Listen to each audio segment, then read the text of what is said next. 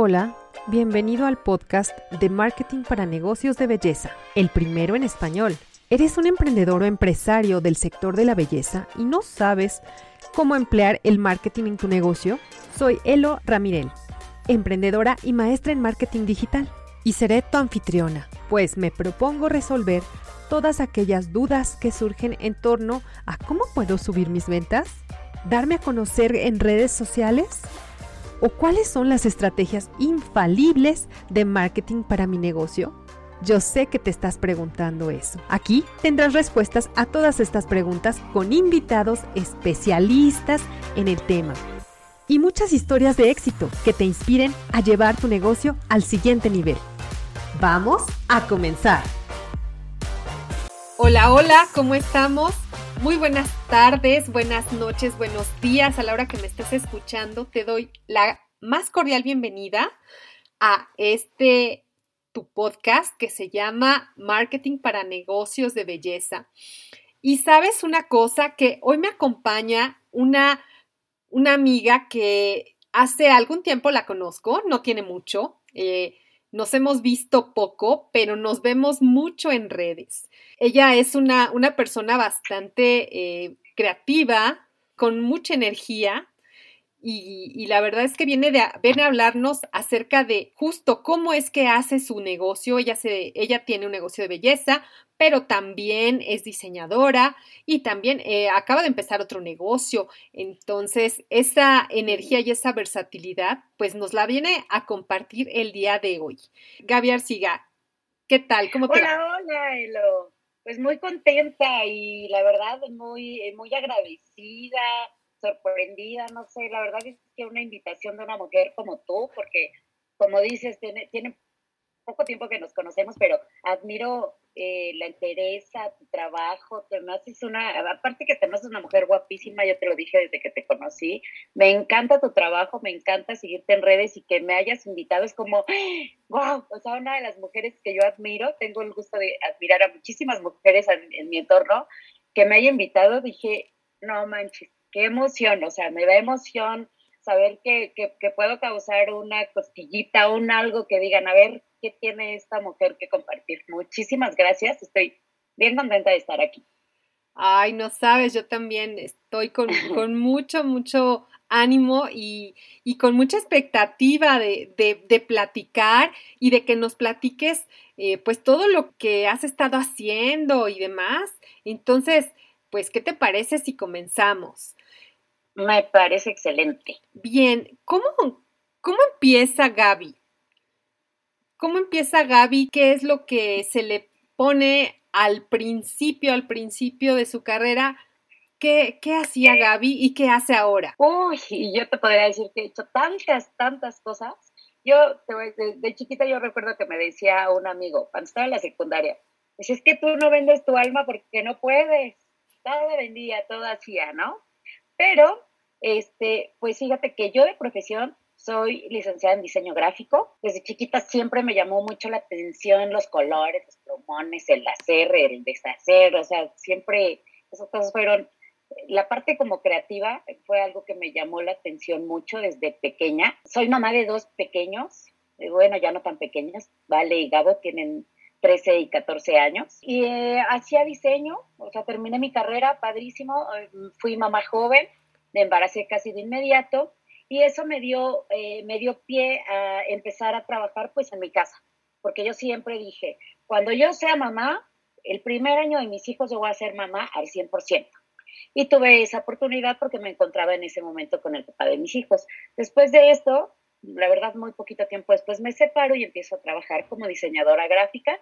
Y entonces me di cuenta que el tiempo para mis hijos era súper poquito, o sea, yo vivía para trabajar. Entonces, unos años, poquitos años estuve en, un ayuntamiento y dije, bye, yo no puedo, o sea, yo no, yo quiero enterarme de qué pasa con mis hijos, de qué les gusta, qué no les gusta, por qué si no, ser yo quien los educa, ¿no? Y renuncié a mi trabajo y empecé a freelancear como diseñadora, o sea, todo, todo lo que yo aprendí de redes sociales, principalmente porque yo manejaba las redes sociales del instituto en el que estaba, pues lo empecé a aplicar. En ese momento las redes sociales se convirtieron en algo bien importante para mí, ¿sabes? Porque como mis hijos estaban tan chiquitos y yo tenía una mano adelante y una atrás porque me separé y me regresé a la casa de mi mamá, pues entonces yo decía, no puedo hacer otra cosa, o sea, yo salir me genera gasto. Y aquí en la casa tengo internet y tengo mi computadora. Vamos a trabajar por redes sociales. Y vendía diseño por redes sociales. En el momento en el que todavía no era un boom las redes sociales y el Facebook, yo lo conocí y dije, wow, ¿qué es esto? Yo empecé a usar los perfiles personales como páginas. O sea, yo dije, aquí, ¿por qué no anuncia negocios? En ese momento yo pensaba, ¿no? Entonces empecé con eso. Tiempo después eh, que dejo que dejo el trabajo, que entré a un despacho, fui gerente, mucho tiempo, mucho tiempo de diseño y, de, estar ahí después freelance combinaba, me llamó la atención la cuestión, la, la cuestión de la belleza siempre me ha gustado y siempre me ha gustado que peinarme, que despeinarme, que los chinitos, siempre era la amiga que peinaba a mis amigas cuando iban a ir a una fiesta, que las maquillaba, que todo. Entonces vi que había un negocio de micropigmentación, el microblading estaba en su boom y empecé a seguir a una chica que fue la persona que me enseñó, que dije, wow, qué bonito trabajo, empecé a seguir, a seguir, a seguir, y yo me di cuenta que la recomendaban tanto que yo pues también pensé en números, dije, ah, caray, esta chica le va muy bien. Dije, esto es algo que yo necesito, yo necesito que a mí me vaya así de bien, porque mis hijos necesitan vivir mejor, porque yo necesito tener espacio con ellos, pero no, no sacrificar la calidad de vida y el tiempo con ellos, ¿no? Entonces tuve la oportunidad de entrar a un curso de microblading. No tenía dinero, sabrás que todas las cosas se acomodaron en el universo. Dicen que cuando las cosas son para ti, se acomodan, ¿no? Mi mejor amiga que vive en Bélgica me ayudó con una parte que yo ni me esperaba, la otra parte me la financiaron, o sea, pude irla pagando conforme yo aprendí. Y entonces arrancó, arrancó como la Gaby en este mundo de la belleza, ¿no?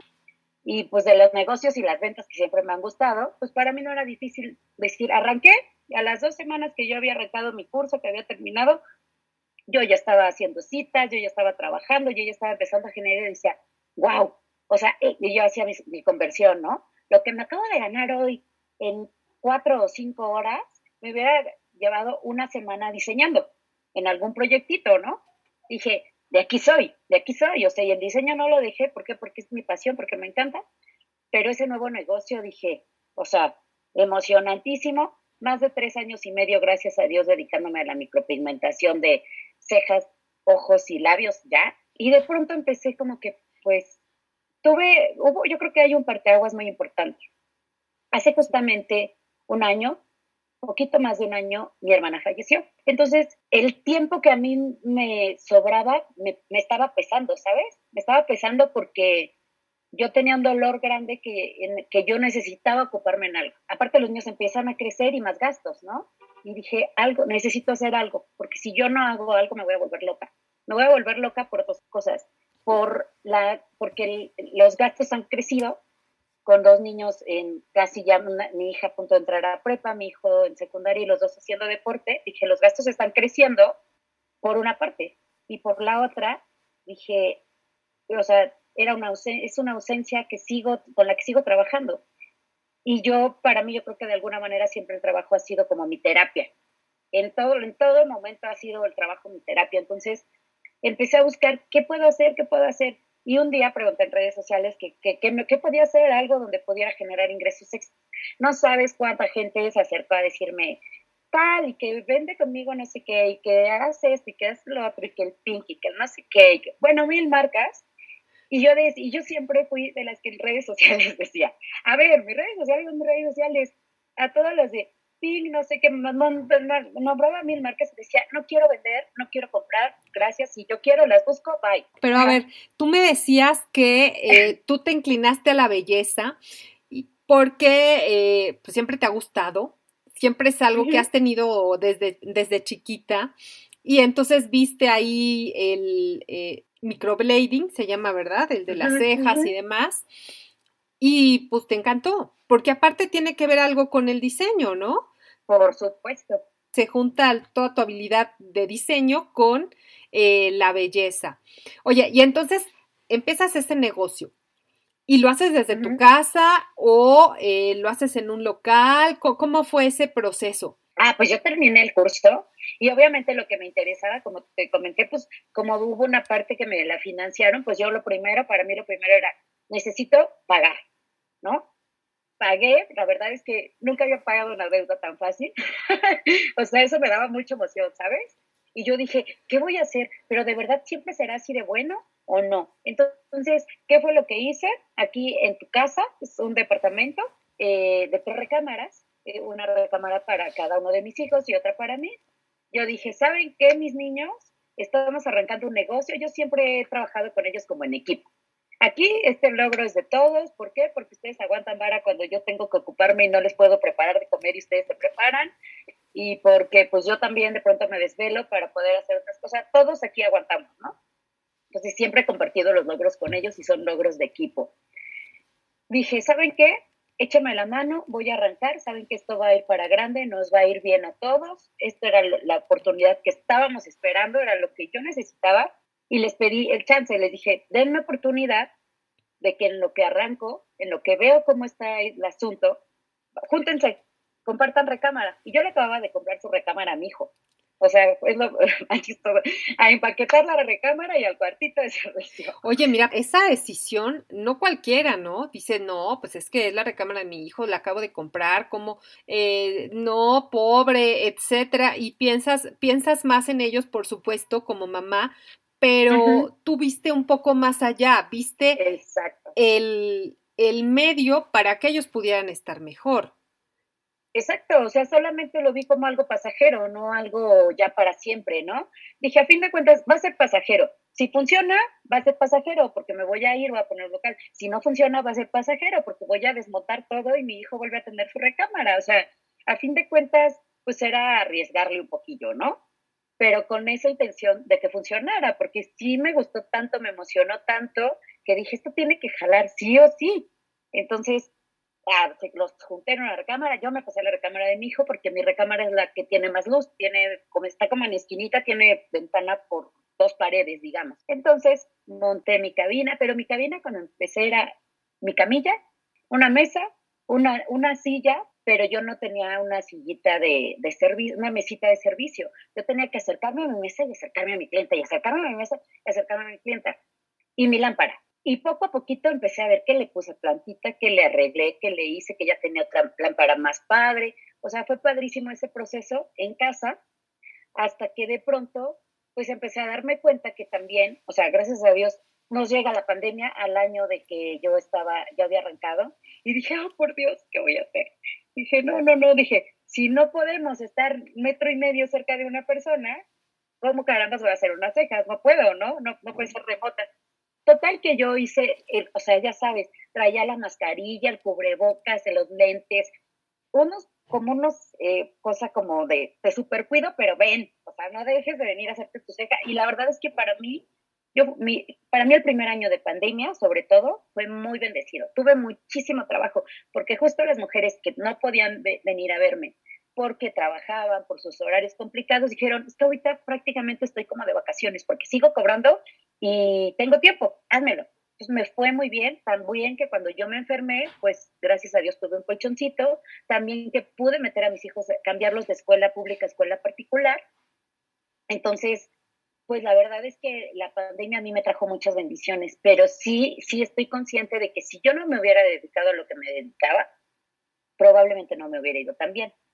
Porque sí, o sea, sí creció mucho la parte digital y la parte de los negocios y, y, pues me dan meterle publicidad y diseño y todo en las redes, pero realmente yo creo que para mí, o sea, mi, lo que me sacó a flote en la pandemia fue mi negocio de microblading en casa estuve aproximadamente yo creo que un año, año y medio más o menos en casa trabajando. Wow. Lo que había yo comentado en algunas otras, eh, otras entrevistas es que justo eso, ¿no? Muchas veces la pandemia, pues a todos nos cayó, a todos nos encerró, a todos fue, fue por igual en todo el mundo, pero no todos la tomaron de una manera positiva. Más bien, pues la gran mayoría, ¿verdad? Pues perdió su trabajo, eh, no tenía, no, no podía salir, eh, empezaron los problemas eh, emocionales, las parejas juntas hubo también separaciones, etcétera, etcétera. Pero Así es. tú no viste eso, viste más bien la oportunidad de crecer y la oportunidad de, hacer, de hacer crecer también tu negocio sin descuidar pues a tus, a tus hijos, ¿no? Que es lo más eh, valioso. Así es, así es, gracias a Dios. Tuve justo en una etapa que es histórica para, para el mundo, ¿no? Tuve esa oportunidad de decir, mis hijos hay de comer, estamos juntos, puedo estar pendientes de ustedes, este, pues el riesgo, dije, los riesgos los tengo que tomar porque a fin de cuentas a esta, de esta casa me encargo yo. Y ahí los riesgos los tuve que tomar y dije, o me pongo a trabajar más diseño y como burrito y me desaparezco aunque esté en mi casa, o, me aplico. Y entonces usé las redes sociales también para contarle a la gente que yo desinfectaba mis áreas, que venían a sanitizar cada 15 días, subía las fotos cuando venían a llenarme como de ese vaporcito o esa cosa con la que desinfectaban los lugares grandes. Yo tomaba fotos como, como mi cabina se llenaba de esa cosa y cómo llegaba la gente así, o sea, todos cubiertos para, para desinfectar, toda mi herramienta, todo y cómo me estaba yendo a hacer mis pruebas seguido. O sea, busqué que las redes sociales me apoyaran en decirle a la gente, estás en un lugar seguro, ven, y además te voy a dar precio especial. Ándale. Entonces generaste confianza desde, desde ahí, desde donde estabas, tanto a los conocidos como, como, a los que no te conocían, generaste confianza y entonces empezó a llegar la gente, ¿no? Siempre lo que he pensado es, ¿qué pasaría si yo estuviera en esta situación y yo me quiero ir, por ejemplo, me quiero ir a hacer mis cejas en medio de una pandemia? ¿Qué me preocuparía a mí? ah, pues que esté sanitizado, que esto, que lo otro, que, llegue y que, que, la persona esté bien protegida, que yo sepa que sí. Eh, es más, que si ella estuviera enferma no me contagia de tan bien protegida que está, ¿no? Entonces, todo lo que yo pienso que mi cliente puede esperar de mí, procuro ofrecérselo, ¿no? O sea, siempre les, a mis clientes siempre les digo, yo las trato como si la persona que está aquí en la camilla, fuera mi mamá, fuera mi hermana, que bueno, pues ya no está, pero yo siempre he pensado en esa gente cercana a mí que quiero, que aprecio, como si fuera yo. O sea, que les ofrezco lo que a mí me gustaría que me ofrecieran o que me gustaría que le ofrecieran a la gente que amo. Ok. Así, y entonces eso me ha ayudado. Claro, claro. Entonces, ¿qué tanto conoces a tu cliente? ¿Realmente lo conoces muchísimo o, o, o lo que pasó es que casi, casi le adivinaste el pensamiento? Yo creo, yo creo que de alguna manera uno empieza a conocer más o menos pues el tipo de clientes con el que trabaja, pero sin embargo, a mí, Gaby Arciga, lo que siempre me ha funcionado y en donde he conseguido hacer lo que he hecho y vender lo que he vendido, porque he vendido de todo, es pensar cómo me gustaría que me traten a mí. Y eso me ha funcionado. Y creo que eso de alguna manera ha hecho que atraiga a gente que sea muy afín a mí. Y entonces cuando trabajas con gente que es muy afín a ti es muy sencillo, es muy sencillo, como, como dijiste tú, a lo mejor se escucha chistoso, pero sí leerles la mente, ¿no? ¿Qué es lo que están esperando? ¿Qué es lo que están buscando? ¿Y qué es lo que esperarían de mí antes del servicio, durante el servicio y después del servicio? Ah, exactamente, exactamente. Es eso, ¿no? Como, como anticiparte a sus deseos y prácticamente es, oye, me leíste la mente. No, lo que pasa es que me estoy anticipando y pues más o menos te conozco y pienso que esto te puede, te puede ayudar. Y entonces ahí, ahí es cuando ocurre la magia, ¿no? Y tienes eh, a clientes leales, clientes que igual te recomiendan a otros eh, y demás, ¿no? Fue así como, como creciste. ¿Y qué red social usabas en ese entonces? Facebook. Solamente Facebook. Facebook. Facebook. Cuando yo, cuando yo empiezo a volver al mundo, porque siempre he pensado que regresé al mundo cuando me separé. sí, de verdad, porque fíjate que cuando, después de que me separé, yo me di cuenta que ya no tenía amigas, que ya no tenía amigos, que yo ya no sabía, que a mi familia casi no la veía, que no sabía de nada. Entonces, para mí fue como un renovarme, retorno al mundo. Usaba Facebook y usaba Twitter. Fíjate que con Twitter conocí a mucha gente conocí, bueno, virtualmente, gente que sigue siendo mi amiga hasta la fecha y que las que sigo platicando eh, por Facebook, porque luego empezamos a pasarnos, ya sabes, redes sociales, bueno, ya hasta en el WhatsApp andábamos, ¿no? Pero en ese entonces, cuando yo volví Facebook y Twitter, pero realmente para mi negocio, o sea, Facebook, 100%. abrí en algún momento Twitter, pero realmente creo que para, para mi negocio Twitter no era eh, realmente algo que a mí me atrajera. Nunca tuve una clienta que llegara por Twitter. Pero sí tengo muchísimas clientas que me han dicho, es que te vi en un live, es que te vi en una entrevista, es que te vi en Facebook, es que te vi. Entonces, Facebook ha sido para mí eh, hasta el momento mi, mi, mi, filtro número uno para mis clientes y después el Instagram. Ah, muy bien, muy bien. Claro, ha sido, ha sido incorporando más redes sociales. Eso. Ahora ya está, soy TikTokera. Ah. Eso, eso es todo. Ahorita platicamos de ello. Ahorita platicamos de ello. Pero a ver, mira, hablando de los clientes, cuéntame un poco de algún caso complicado, un caso que dijiste, wow, sus cejas están así o igual los, eh, los labios o los ojos y cómo voy a hacer esto y cómo lo resolviste. Uy, fíjate que han sido varios. Eh, ahora, por ejemplo, que yo también ya doy cursos, yo decía, yo no voy a dar cursos hasta que haya tenido suficiente experiencia que si a mí un día me preguntan de una, de otra, de otra cosa, pueda decir. Yo creo que siempre va a haber casos nuevos y casos que diga uno, yo no me imaginaba que pudiera suceder esto, ¿no? Pero un caso que digamos que fue de los primeros que a mí me causó como un reto muy grande, fue una señora que eh, había tenido un accidente y que le hace falta una parte de su cráneo. Entonces, o sea, y no tenía prótesis ni nada, o sea, literal, si tú veías a la señora, veías cómo su cerebro palpitaba. O sea, yo la tenía ahí recostada en la camilla y yo veía cómo le palpitaba así, pues en esa parte donde no tenía eh, cráneo. Entonces era una parte como muy cercana a la ceja, muy cercana al ojo, que hacía una deformidad importante y entonces si tú veías a la señora, las cejas se le veían muy caídas. Entonces llega que le hago microblading ¿Qué hubiera sido para Gaby muy sencillo? Pues yo le marco las cejas donde las tiene y punto. Pero la onda es que van contigo con esa idea de verse mejor. O sea, yo como siempre le digo, yo no creo que mientras llega de, a ver si Gaby me arruina las cejas, a ver si Gaby me deja asimétrica, a ver si me lastima, a ver si, no, me causa una infección, lo que sea, no. O sea, realmente ellas van con la intención de lucir más lindas, de verse al espejo y verse con gusto, de también volverse prácticas y decir, ya no, ya no me quedo media hora acomodándome las cejas porque una me queda un salto y luego la acomodo y luego mil rollos, ¿no?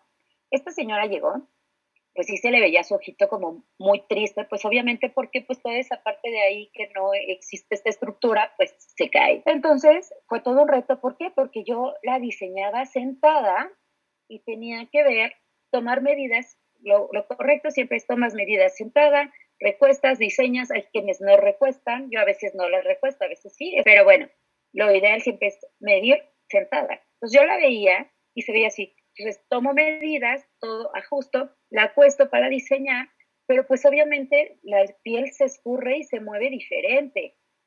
Híjole, entonces la diseño ya tomando medidas y al momento de que la levanto pues vuelvo a ver que las asimetrías eran muy notorias. ¿Qué tuve que hacer? Pues ojo de buen cubero, ojo de diseñadora, obsérvala, checa y empecé a igualar a ojo. O sea, yo, la, yo empecé a platicar con ella porque también hay una cosa que es eh, muy chistosa y que tienes que ir aprendiendo a lidiar con esa cuando te dedicas a diseñar cejas sobre todo, es que cuando tú las estás observando, te acercas a ellas y estás como súper entretenida viéndolas y en el momento en el que tú estás entretenida, ellas abren los ojos más y te observan como de, ¿qué me está haciendo? Entonces, suelen, tienden a alzar la ceja, como cuando uno está observando algo detenidamente, ¿no? O cuando estás sorprendida, ¿no? Entonces, aprendes también este trato con el cliente de hacerlas que se sientan tranquilas, que se sientan en un lugar cómodo. ¿Para qué? Para que se relajen. Y al momento de que se relajen, su cara, sus facciones se relajan. Entonces, se da un show de estar platicando con ella, ay, sí, a ver si abrimos los ojos, ábrelos, esto, no sé qué, tratar de platicarle otras cosas y de pronto soltarla para ver qué correcciones y qué ajustes tenía que hacer, ¿sabes? Entonces, cuando yo la veía acostada, cuando iba a trabajar, yo veía una, o sea, veía las cejas movidas, pero cuando ella se sentaba, hace cuenta, cuando se acostaba, como que se le hacía hueco ahí, se aplastaba. Cuando se levantaba, pues se rellenaba otra vez, de que otra vez pues su cerebro pues se movía hacia enfrente. Entonces era una cosa de verdad, deja de ver que si se le está palpitando el cerebro, que si es algo, pues sí, visualmente impactante, y enfócate que esta señora se tiene que ver más linda, porque aparte era una señora bonita hasta de personalidad, ¿no? Yo creo que eso fue uno, ese ha sido uno de los casos como más complicados, estos y casos en donde tuvieron parálisis facial, también hay asimetrías muy marcadas que tú tienes y que es un trabajo bien retador, pero que es bien bonito cuando terminan y las ves y dices, ves sus fotos del antes y el después y dices, emociono, ¿no? Sea, se vean al espejo y que, que antes de salir de, de, mi estudio se regresen cinco veces a verse al espejo bien contenta, es como, wow, yo siempre le digo a mis alumnas, lo que tienen que hacer nuestras clientas cuando se vean, cuando estén en su casa, es que el día, cuando se vean en el espejo, digan, ay, no manches, gracias Gaby, o Qué gracias cambiazo. Lluvia, Sí, pues les digo, no queremos que cuando se van al espejo se acuerden de nuestras mamás. o sea, queremos que, que, se acuerden de nosotras y con mucho gusto, ¿no? Entonces, ese yo creo que ha sido uno de los retos como de los más cañones que he tenido. Sí estuvo, sí estuvo complicado. Sí, y eso pues también de pronto te toca así también eh, lidiar con personalidades. Hay personas que tú te das cuenta que tú puedes hacer, que por más perfecto y por más, mejor trabajo que hagas, es gente que nunca va a estar contenta.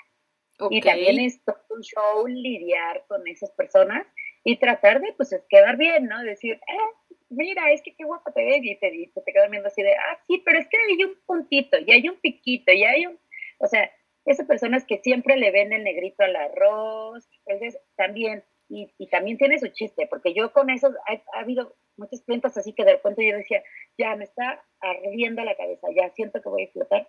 Acaban siendo súper cuatas, y cómo estás, Gavita, y que no sé qué, y que mis cejitas, y que bla, bla.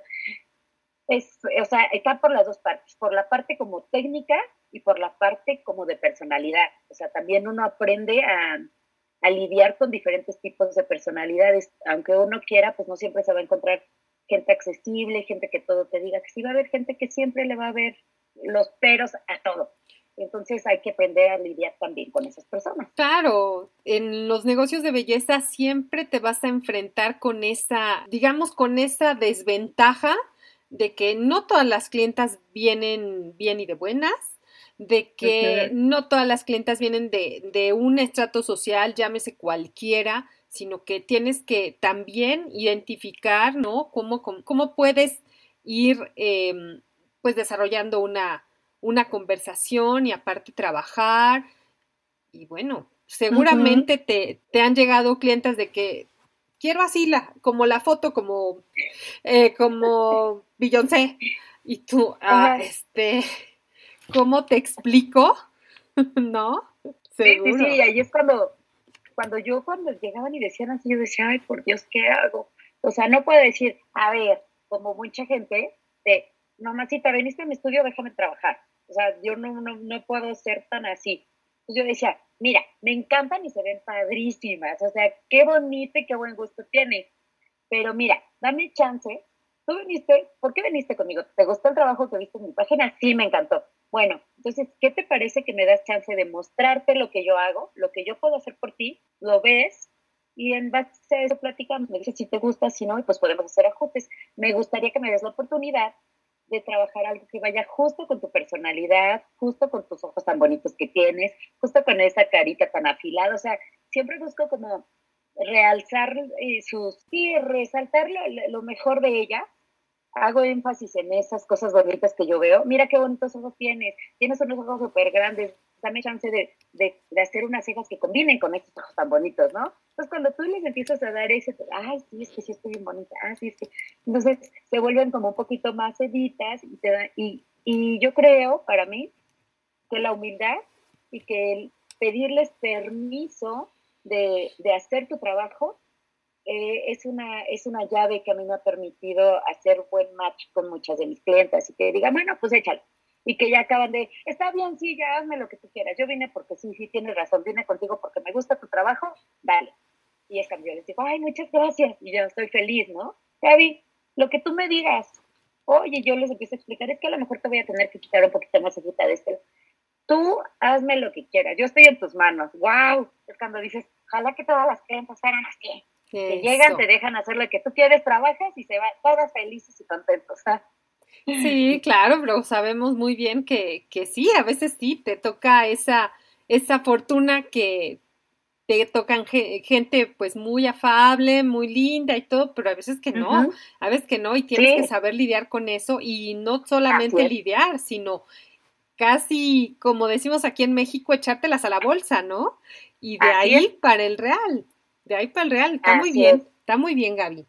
Pero a ver, tú ahora que, que has experimentado un negocio virtual y un negocio local, ¿qué es lo que tú ves como ventajas y como desventajas de uno local contra uno virtual? Mira, yo creo que hay cosas que no, que no vas a poder sustituir eh, mediante un contacto virtual, que es esa cercanía y esa calidez del uno a uno, ¿no? El, no es lo mismo que a lo mejor yo te muestre esta pluma y te diga, mira, está brillosísimo, está súper suavecita y ve qué bonito escribí y se desliza. No es lo mismo que yo te lo explique a que tú la toques, la pruebes, lo hagas y digas, ah, sí, es cierto. Pero también creo que ahora tenemos tantas, tantas oportunidades, tantas redes sociales, por ejemplo, el TikTok, los videos, los, eh, los reels, todas esas cosas, que tú ya puedes mostrar un lado que antes no podías mostrar o que no era tan fácil de mostrar, ¿no? Eh, yo definitivamente el contacto uno a uno me encanta. O sea, yo no podría vivir sin estar en contacto con gente. Soy, o sea, los humanos somos sociables ya por naturaleza, yo soy muy ser humano, soy 100%, 200%, 1000% sociable, me encanta me encanta, yo disfruto mucho conocer, compartir y así.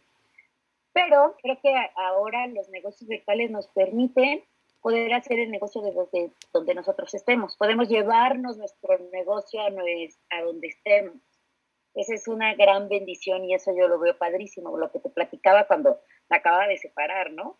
Yo no tenía dinero, yo no tenía mucho chance de hacer muchas cosas, no tenía carro, no muchas cosas. Entonces yo decía, las redes sociales, todo me ha abierto puertas. Yo he conocido gente, yo he abierto y he abierto oportunidades de negocio gracias a las redes sociales. Y lo sigo haciendo, gracias a Dios. Y un negocio local, digamos que eh, probablemente va a tener eh, las desventajas, por decirlo de alguna manera, o que muchas veces te va a requerir probablemente mayor inversión, porque si tienes un espacio físico, vas a tener que atisarlo, que hacer muchas adicciones para que tú puedas recibir a un cliente y que va a depender tu negocio de, ah, yo tengo de un horario 9 a 6 y mi local ya lo sé. Y entonces ya nadie se entera de qué hice, pero las redes sociales pueden estar abiertas 24/7 y pueden tratar para ti o dar atención semi personalizada a un cliente, a lo mejor mientras tú estás durmiendo, mientras estás ocupado en un servicio o algo porque ya tenemos tantas cosas de hasta automatización, de respuesta automática, de qué es lo que quieres, de estos famosos bots que yo ya estoy ansiosa por probar cómo funcionan, porque de pronto digo, sí lo necesito porque me filtraría mucho ya lo que de verdad está buscando mi cliente a estarlo haciendo manual, ¿no? Pero ambas tienen sus ventajas y yo creo que poder combinarlas, por ejemplo, también es pues, fabuloso, ¿no? Que empezar en una cuestión virtual que termina en, una, en un servicio presencial como lo que hago yo, por ejemplo, pues está padrísimo. Pero sí tiene, tienen muchas cosas que también yo no digo que a lo mejor lo que no vas a hacer abriendo tu local diario de 9 a 6 o de 9 a 5, de 9 a 9, lo que sea, pues obviamente también publicar, también estar pendiente de tus redes es el servicio y es que tu negocio se abra o se cierre. Yo me acuerdo que una vez platicaba con un amigo que se dedicaba también a redes sociales y yo le decía, es que yo los paquetes que vendo hay unos paquetes en donde yo no publico diario porque también vendía la onda de las redes sociales. Y me decía, entonces un negocio, no, no abres un negocio diario. Y yo, en ese momento yo no lo veía así. Ahora sí lo veo así y digo, si hay un día que no publiques, un día que a lo mejor un cliente se quedó esperando algo de mí. O que no te conoció, ¿no? Que yo no tuve mayor alcance, que no tuve popularidad, que no me posicioné, que a lo mejor ese día mi competencia hizo un live y de ese live que hizo, pues ya se aventó tres o cuatro clientas nuevas que hubieran sido para mí, ¿no? Entonces, tiene su compromiso muy y, unas cuestiones como muy determinadas en ambos casos. Bien. Son nobles ambas. Y hay quienes, hay quienes a la fecha dicen, es que yo no me meto con las redes sociales y no le entienden y no buscan y no encuentran una manera de hacer su negocio así. Y que dicen, yo soy a la antigüita, yo soy papel, pluma, voy, contacto en frío, no me importa que no conozca a la gente, me presento, les hago. Y a veces, pues por ejemplo, a mí al principio, qué, qué difícil era para mí decir, voy a hacer un live o voy a hacer un video, no se diga un TikTok, yo decía, y los TikTok los hace mi hija, no yo. O sea, mi hija que tiene 14 años, yo sentía que hacer un TikTok era ponerme ahí, ay, bailale. Andar bailando, sí, claro. Y, y, la verdad es que eh, y ahora veo que es mucho más que eso, ¿sabes? Está padrísimo. Exacto. Entonces, tú publicas diario, publicas diario y, y, recomiendas publicar diario, por lo que dijiste. Bueno, es que un negocio se tiene que abrir diario, no se tiene que abrir un día sí, tres no, otro día sí, o dos veces al mes. Y ahí es donde preguntamos, ay, pero es que ¿por qué no vendo por redes sociales? Ay, pero es, que ¿por qué nadie me, me contacta? O, vaya, nadie me da like. Imagínate, ¿no? claro. Sí. sí, por supuesto. Yo, yo creo, para mí, sí es básico publicar diario. Y a lo mejor no diario vas a hablar de lo mismo, porque puedes hacer unos días en donde solamente te conectes para saludar, para decir que te fuiste a tomar un café con tus hijos, o que te fuiste al parque, o que fuiste al partido, o no sé, como en mi caso, ¿no? Con mis hijos que juegan.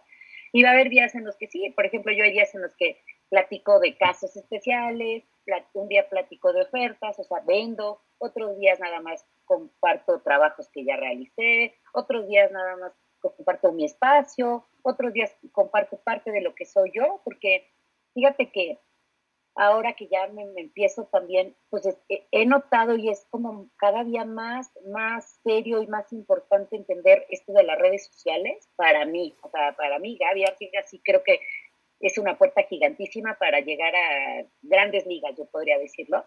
Este, digo, hijo, qué importante también es posicionarte tú como ser humano, tú como persona. ¿Por qué? Porque la gente va contigo porque confió en ti. Yo de verdad he tenido gente que me dice, es que en un like que te di me caíste súper bien. No sé por qué, pero yo vine contigo. Y dices, wow. Qué chido. Entonces, ¿cómo puedes generar tú una imagen y una presencia en que la gente diga, ah, cuando hablen de cejas, pues voy con Gaby? Porque ya sé que es la de las cejas guapas. Y ya mucha gente me dice, ay, sí, es que ya mis cejas guapas le gustaron a mi tía, porque yo hubo, o sea, empecé a tomar esa frasecita como cejas guapas, cejas guapas, porque dije, bueno, si nosotros nos ponemos guapas, pero a veces tenemos unas cejas todas chirgas, pues necesitamos que nuestras cejas también estén guapas, ¿no? Claro. les digo, entonces, y está padrísimo. Y es que necesitas ser también el producto de tu producto, o sea, tienes que dar como la, como el ejemplo, entonces. Así es van de la mano, o sea, eh, sería, por ejemplo, lo que yo siempre he dicho, en la vida jamás yo me pararía en el consultorio de un nutriólogo gordo. Yo, yo soy, por ejemplo, le decía a mi mamá, y me, me depilo y me quito y me acomodo las cejas y todo, le digo, imagínate que lleguen y que me ven con la ceja toda chirga. Van a decir, ¿en serio que me vas a hacer la ceja? O sea, tú eres la especialista en cejas, no, gracias. Una de mis alumnas traía unas cejas que se las fue a hacer en no sé dónde hace muchos años y yo, y ya cuando empezó a tomar las cosas y, decía, y se veía en el espejo y pobrecita se lamentaba porque se daba cuenta pues, del horror que le habían hecho, ¿no?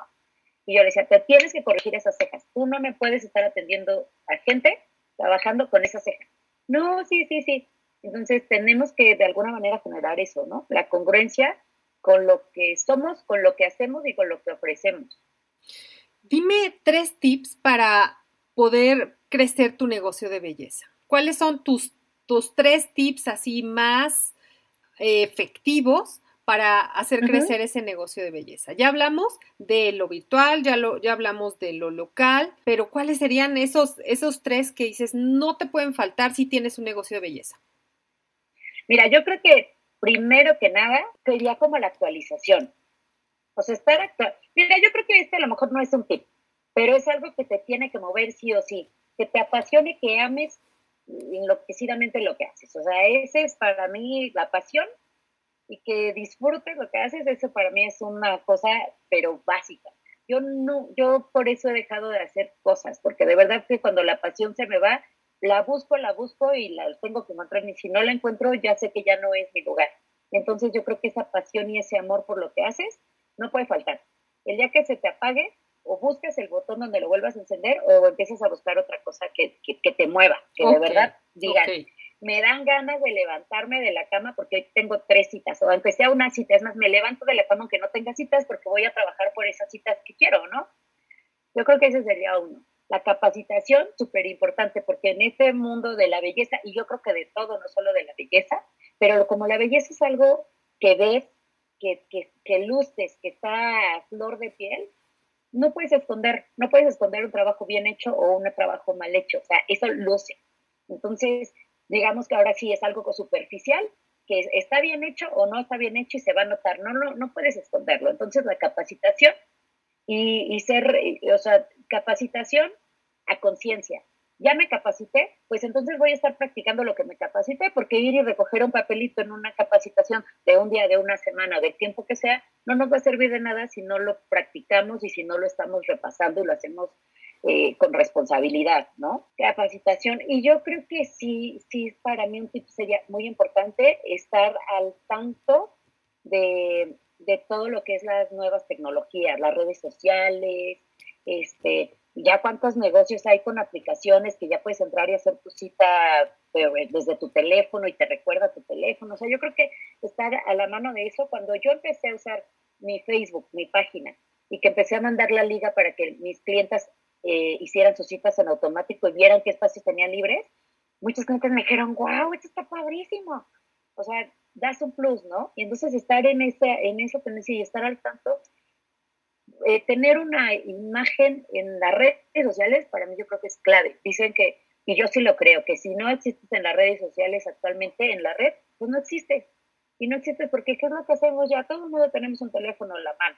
Y queremos algo, lo primero que hacemos es googlear o meternos a Facebook y buscarlo, ¿no? Entonces, yo creo que esos serían los tres que ahorita puedo, como que tengo más creo que serían esos. Ah, muy bien. La pasión, sobre todo, que te guste hacer las cosas, que te capacites, no nada más es tu gusto, tu entusiasmo, pero que, que lo sepas hacer y que realmente estés actualizada.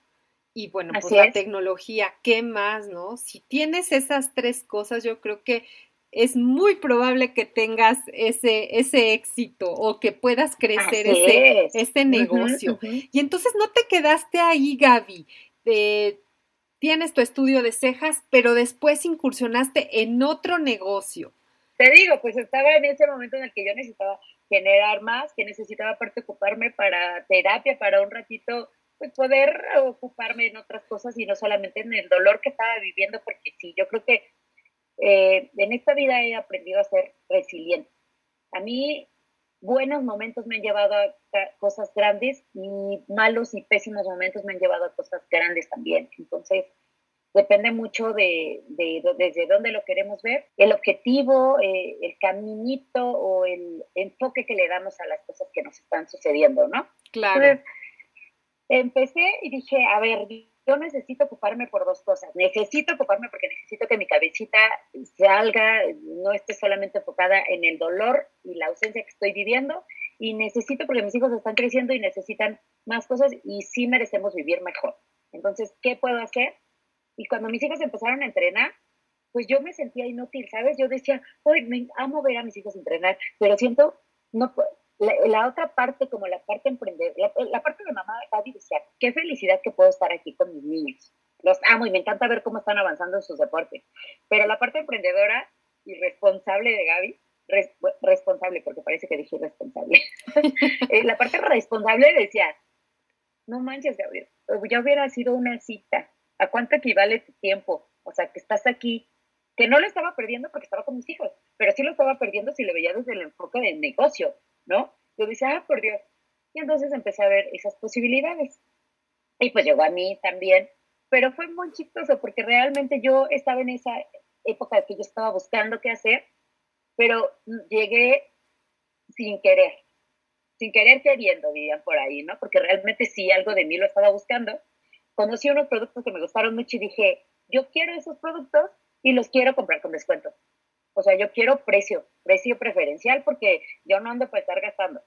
Y entonces compro mi membresía de estos productos, empiezo a trabajarlos y resulta que pues empiezo a ver que la gente pues pregunta y pregunta y pregunta y dije, ah, pues ya tengo la membresía, ya puedo comprarlos a precio, pues yo se los vendo. O sea, vender es algo que he hecho siempre, pues no me cuesta nada, unos pesitos a la bolsa.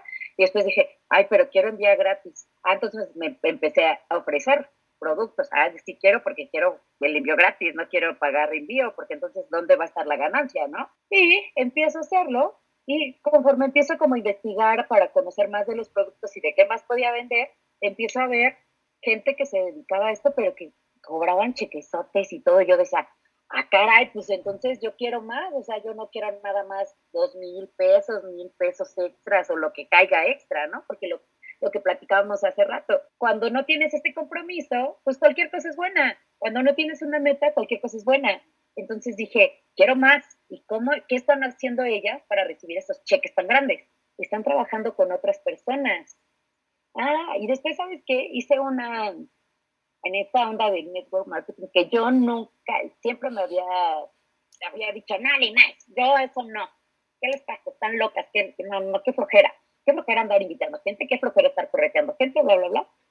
Pero cuando, fíjate que cambió mi percepción de negocio cuando yo lo vi de la siguiente manera. Cuando yo me di cuenta que tú podías compartir una oportunidad de negocio con otras mujeres que tenían una visión y una necesidad parecida a la tuya, pero que aparte de todo, era como yo pienso que es la vida en general.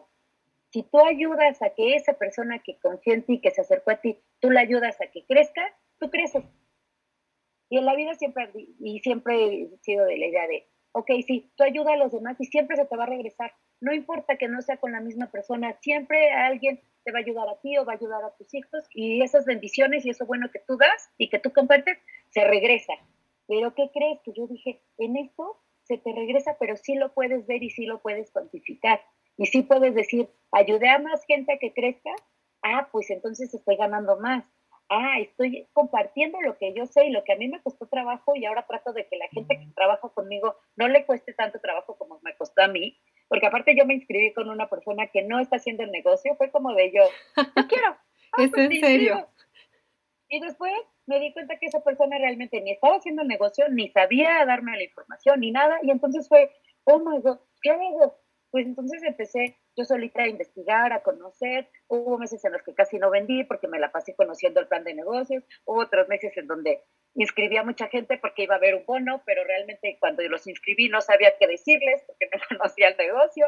O sea, fue una cuestión que me encantó y ahora veo que también un negocio de estos hace que crezcas como persona, que crezcas y que desarrolles habilidades de liderazgo, de autoaprendizaje, de disciplina, de constancia, de determinación, porque de pronto puedes decir, ah, sí, pues no, no alcancé la meta que yo quería este mes. No, pues no llega al porcentaje que quería de bonificación. Ay, no, ya, para que yo ya sabía que esto era así, horrible, ¿no? O que digas, a ver, tengo una meta, o sea, el año que entra, por ejemplo, una de las mías, el año que entra yo me quiero ir a Turquía con todo pagado. Entonces, cada vez que alguien me dice que no, digo, bueno, pues entonces ni modo, esa persona no se quiere ir conmigo a Turquía, voy a encontrar a alguien que se quiere ir conmigo a Turquía. Entonces, es la determinación y el no quitar el dedo del renglón. Y también algo que me di cuenta es que empiezas a trabajar incluso con cosas que no sabías que venías cargando y que, y que te están atorando no solamente en ese negocio, sino en muchas cosas de tu vida, ¿no? El miedo al rechazo, que te digan que no. O sea, te das cuenta que le estás huyendo que te digan que no. O sea, realmente, una vez en una capacitación, una chica que muy, me encanta, me encantó esa capacitación, decía, es que ustedes lo tienen miedo al no. Y todos, no, no, no, no, no, a mí, a mí no me importa, no me importa. Dice, a ver, ¿qué dirías o qué pasaría si tú, si yo te dijera a ti que toda la gente que tú invites a tu negocio o que le quieras vender producto te va a decir que sí? ¿A cuánta gente le habrías llamado hoy?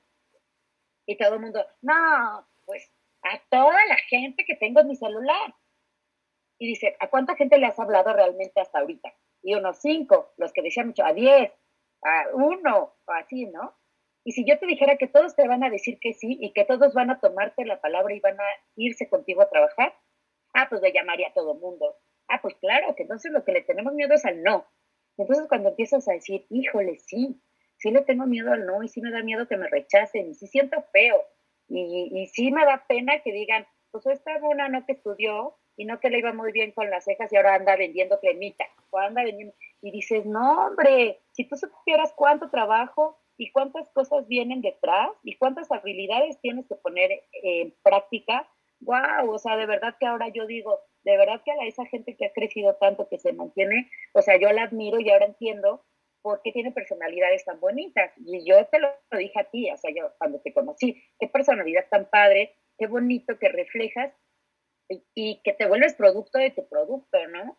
O sea, sería una incongruencia que estas maquinitas tan hermosas que vendes tú y que llegaras con tu piel toda chunchi, así toda fea, ¿no? O sea, empezar a, volverte, a mí me decían mis hijos, mamá, yo creo que tú ya vas a llenar aquí de tus productos, ¿verdad? Porque ya iban al baño y jabones, shampoos, este, mis maquillajes, todo, y yo, pues sí, mi amor, porque aparte no puedo vender algo que no conozco en primera. Y aparte, les digo, es que esto me va a llevar a Turquía, mi reina, entonces no te preocupes y aparte nos vamos a ir de viaje y aparte vamos a cambiarnos de casa y aparte vamos a comprarnos otro carro, o sea, muchas cosas. Entonces, es muy padre, eh, es todo lo, todas las cosas tan bonitas que te trae, empezando por esas ganas de seguir aprendiendo cada día. Porque de verdad, yo creo que sí se convierte como en otra profesión, porque aprendes tanto, tienes que leer tanto, tienes que entender qué significa realmente el negocio, ¿no? Es muy padre. Para mí sí ha sido como, ay, ándale, Gabriela, tú que decías que nunca y que ahí no. Como empezar desde cero, ¿no? Es como empezar desde cero, pero justamente creo que eso, en mi caso, esas cosas son las que le dan saborcito a la vida. Eso. Aprender cosas nuevas y ver el mundo desde un punto de vista diferente y entonces empezar a tener experiencias distintas, que aparte de todo, lo que yo he aprendido ahora en esta empresa de multinivel, ahora lo estoy aplicando también a mi negocio y digo, wow, o sea, pero por supuesto que se puede y por supuesto que te da habilidades de relación en todos los aspectos de tu vida, o sea, porque realmente es un negocio entre personas. Tratas con seres humanos y eso también es, tiene su chiste, tiene su chiste y está padrísimo, porque cuando tú logras que esa visión, esa emoción, esas metas, a lo mejor no son las mismas que la otra persona, pero cuando tú dices, órale, tú quieres, yo me quiero ir a Turquía, pero tú te quieres ir de viaje, o tú quieres comprarte una casa nueva, o tú quieres remodelar tu casa, o tú quieres regalarle a tu mamá, no sé, o lo que sea, o quieres esa operación para tu hijo que desde hace mucho no puedes terminar de ahorrar para gastarla. O sea, cuando te das cuenta que todas tenemos un para qué, dices, órale, vamos a unirlo y vamos a trabajarle juntas. Y cuando empiezas a ver cómo todas empiezan a cumplir poco a poquito. Es más, yo creo que hay gente que incluso entra al multinivel ni porque necesite dinero ni porque necesite viaje, simplemente necesita sentirse escuchada, sentirse parte, sentirse que está en un equipo donde crece y donde es valorada. Claro, eso, eso. no sentirse sola también es, ¿no? La soledad también pesa mucho y cuando estás eh, trabajando en equipo, pues eh, esa, eso se esfuma, se va, estén donde estén. Así es, así es, o sea, está, es bien bonito, es, es padre, es padre tener esa oportunidad cuando dices, ay, no, sí, yo me acuerdo que me decían, es que tú, desde chiquita siempre me dices, es que tú eres una líder nata pero en un negocio como estos te enseñan de verdad a desarrollar tu liderazgo, porque puedes tener habilidades de, ah, sí, a mí no me da pena hablar, a mí no me da pena presentar, a mí no me da pena esto, pero cuando te das cuenta que ser líder va mucho más allá de solamente no darte pena y lanzarte, sino de entender lo que la persona que está contigo necesita, ponerte en sus zapatos y decir, ah, ok, a esta persona la muevo por el lado de su familia, esta persona la muevo por el lado de, la abundancia, del dinero, esta persona la muevo por el lado de la fraternidad, de vente, somos un equipo y aquí tú y yo por siempre, forever, amigas, no sé. o sea, cositas así, es súper padre porque creo que de alguna manera nos volvemos también más humanos, que aprendemos a escuchar, a escuchar lo que el otro necesita y, y a entender que que lo que el otro necesita también es importante, que no solamente mi visión es la única que existe y lo más importante, y que no voy a mover, no le puedo decir a todo el mundo, oye, es que anda, vente, vamos, vamos a, le voy a decir, pues para que tengas más tiempo con tus hijos, pues ah, una chava que soltera, ¿qué, qué, caramba me interesan? Y a lo mejor nunca piensa tener hijos, pero si le dices, si empiezas a conocer a las personas, y dices, ah, pues muy bien, vamos a trabajar por eso, está padrísimo y, y aprecio mucho tu visión y la reconozco y qué padre y ojalá que la llegues. Y fíjate que la mía es esta, vamos a llegar juntas cada quien a lo que necesitamos, pero podemos compartir camino, ¿no? Está súper padre.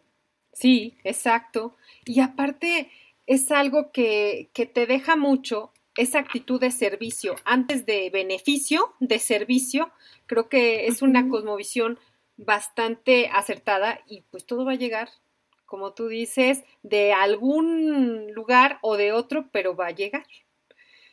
Así es. Gaby, ¿y cuál, por ejemplo, es un es tu lema o un dicho que tengas que lo has hecho tuyo? Algo que sea emblemático de Gaby. Es que muchos tienen groserías. Soy un poco mal hablada, pero no, ¿sabes qué? Mira, hay fíjate que algo que, que adopté apenas y que se me hizo increíble, porque creo que tengo una cosa que es como que soy muy perfeccionista y que si creo que no está todo como debería de estar, o si no tengo yo toda la información que debería de tener, no puedo dar una presentación, no puedo hablar de un producto porque yo no sé todo. Va a ser muy difícil que un día yo pueda dominar todo. Lo, lo acabé entendiendo hace poco. Y creo que una frase que, que he adoptado últimamente y que me ha hecho moverme es, más vale hecho que perfecto. Es como, a ver, hoy tienes esto, con eso trabaja. Hoy a lo mejor eh, antes decía, imagínate, yo puedo haber dicho, no, ¿cómo le voy a tomar fotos a mis cejas?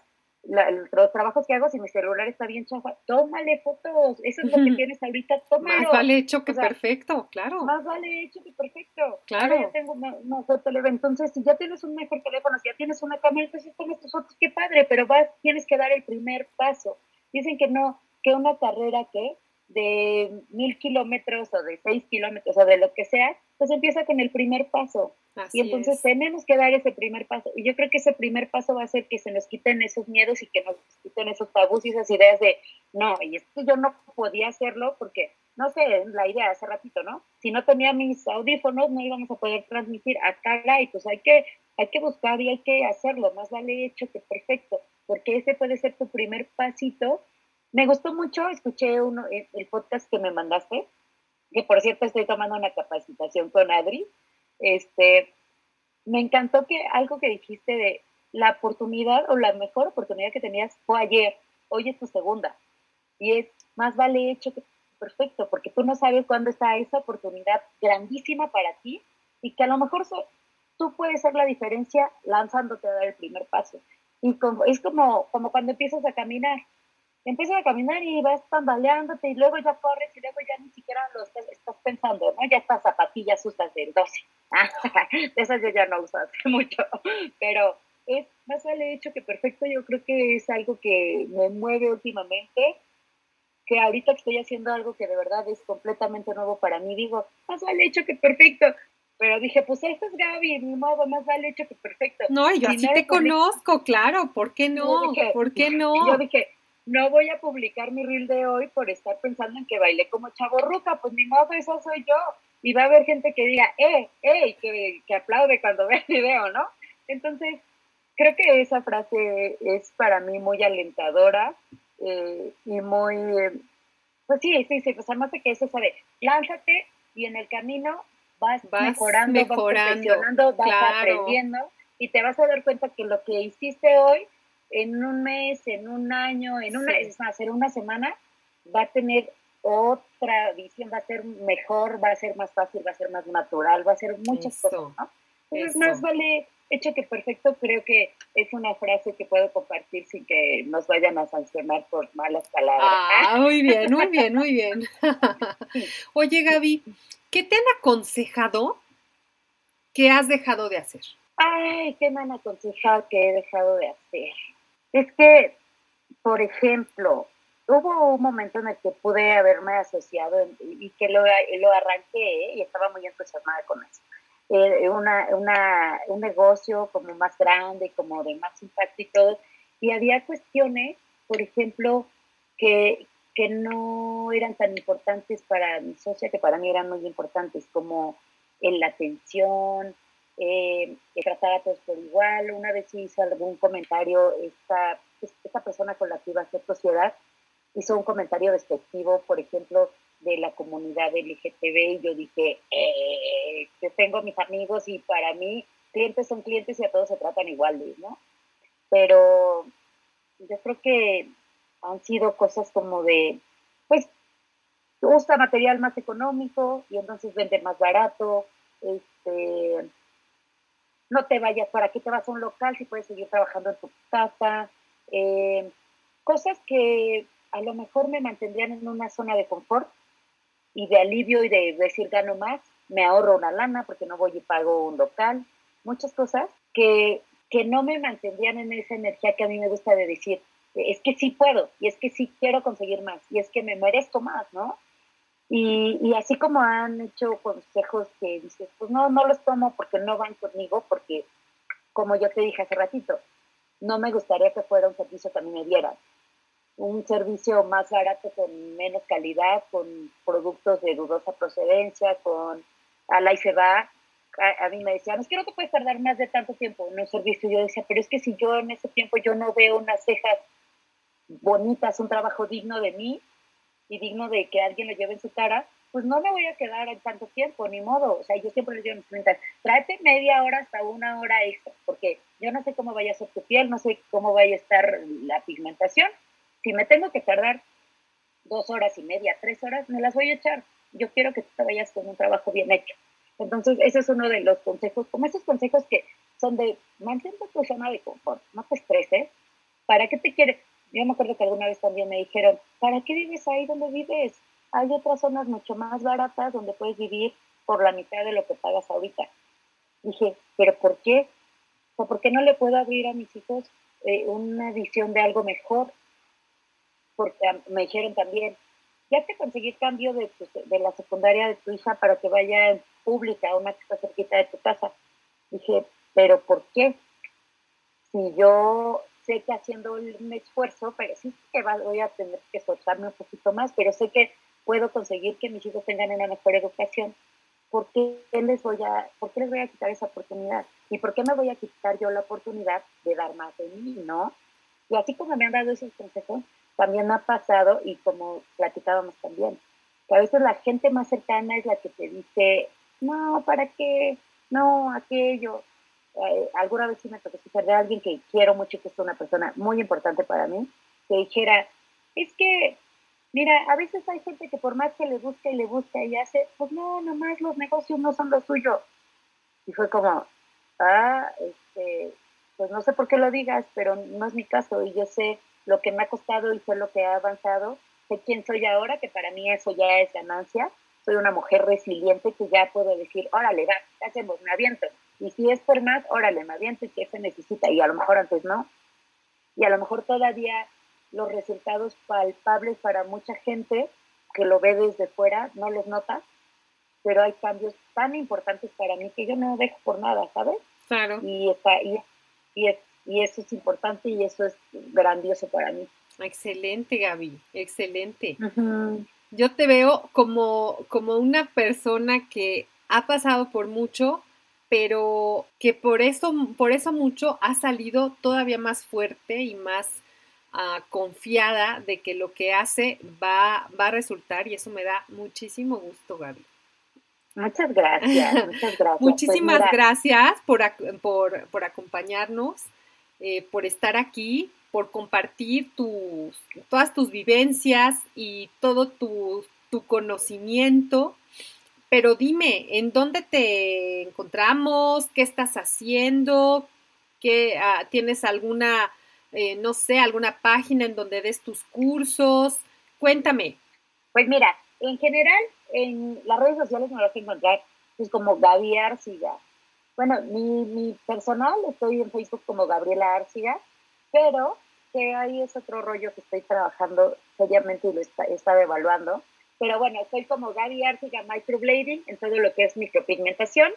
Gaby Arciga, ni siquiera me acuerdo. Entonces, no te preocupes, eh, lo vamos a poner aquí en las notas del episodio, todas tus redes y dónde te pueden encontrar para los cursos. Quien, quien esté interesada en tomar tus cursos, también eh, vamos a ponerlo aquí en la, en la descripción del episodio y bueno, pues también eh, tus redes para que te sigan ahí y para que vean lo que haces y quienes hayan escuchado tu voz pero que no te conozcan, que igual te conozcan. ¿Eh? Muy bien, Gaby, fue un placer, fue un gusto De verdad, agradezco muchísimo todo tu tiempo y todo, todo esto que nos diste. Muchas gracias. Ah, muchísimas gracias a ti por la invitación. Fue una cosa muy bonita y me encanta verte, aunque sea a través de, del Zoom. Pero bueno, ya, ya desquitaremos un día un cafecito o algo. Claro que sí, claro que sí. Muchas gracias. Muchísimas gracias, que estés muy bien. Gracias por tu atención. Si te gustó, regálame 5 estrellas en Spotify o Apple Podcast. Es todo por ahora. Y hasta la próxima semana con más de marketing para negocios de belleza. Te invito a que reflexiones y elijas lo que vas a aplicar hoy. Pero, si quieres empezar a crecer tu negocio, déjame ayudarte con marketing, publicidad, marketing de contenido o marca personal. Envíame un correo a info.eloramirel.com. Reserva tu lugar y ponte en acción. No pierdas más tiempo. Recuerda que tu mejor oportunidad fue ayer. Tu segunda oportunidad es hoy. ¡Chao!